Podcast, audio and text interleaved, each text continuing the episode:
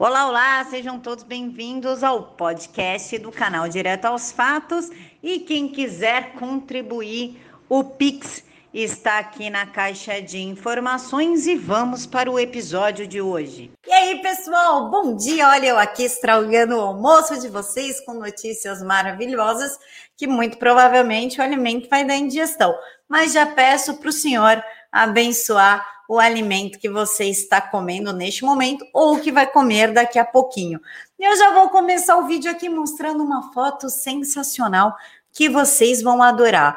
Olha quem está aqui neste cantinho lindo aqui, quem é? O nosso nhonho, ele que foi expulso do DEM na, ontem, na segunda-feira, DEM chutou o demoninho para fora e olha com quem ele está, com Lula articulando para comprar prefeitos para poder apoiar o cachaceiro. Pronto, já estraguei o almoço de vocês.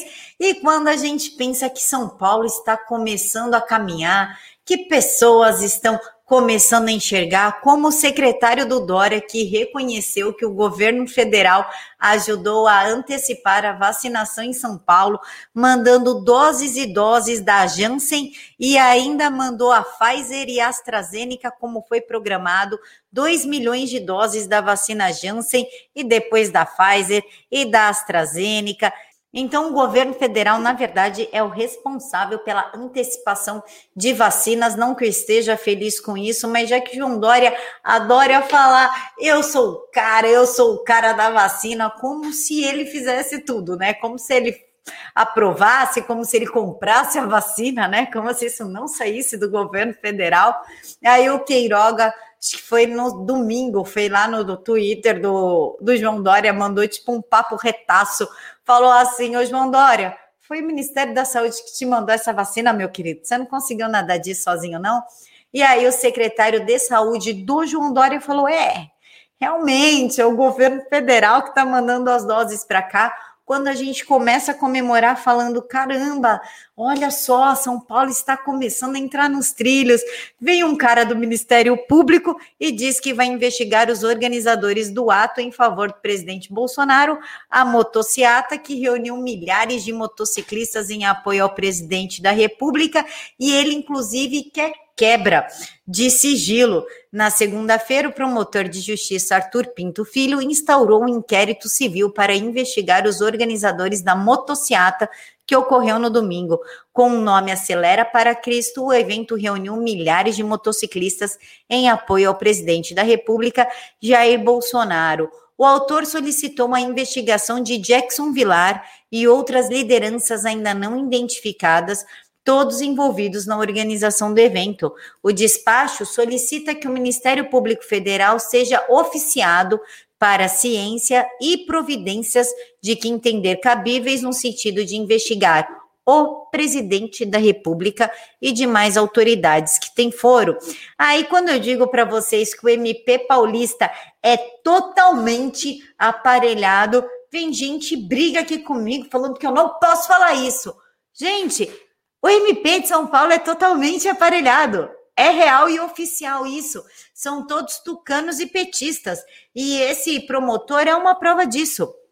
Perfil atribuído a promotor do inquérito da motociata tem foto anti-Bolsonaro.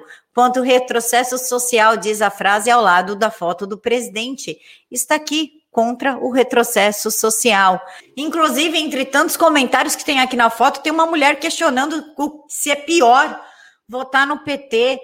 Esse é o promotor que quer investigar quem organizou a motociata e ainda quer responsabilizar o presidente Bolsonaro. Quando eu digo para vocês que a Lava Jato não chegou nos tucanos aqui de São Paulo, é justamente por isso. O Ministério Público Federal, a, a, o Tribunal de Justiça são 100% tucanos e petistas. Aqui em São Paulo precisa desaparelhar. Se vocês acham que em Brasília está ruim, vocês não conhecem o aparelhamento daqui de São Paulo do sistema judiciário estadual. Só tem gentinha assim, ó. São raras as exceções que se salvam deste meio aí de, de mortadelas, mamadores de dinheiro público que agora querem fazer o papel de censores de ir atrás de pessoas porque organizam manifestação. Eu tinha certeza que a gente vivia numa democracia em que a gente tinha liberdade de organizar, por exemplo, motociatas em manifestação de apoio, mas depois da decisão desse promotor, eu começo a, a entender ou a visualizar que pelo menos o estado de São Paulo se tornou, no mínimo, socialista na mão de João Dória e na mão da China, claro, porque ele não passa de um bonequinho usado pelo Partido Comunista Chinês. Bom, pessoal, é isso. Eu encontro vocês aqui às quatro e meia da tarde e às dez horas da noite na live com o Fred, ele que é analista político, e a gente vai fazer uma análise de cenário aí. Eu espero que vocês gostem, fiquem todos com Deus e até daqui a pouquinho.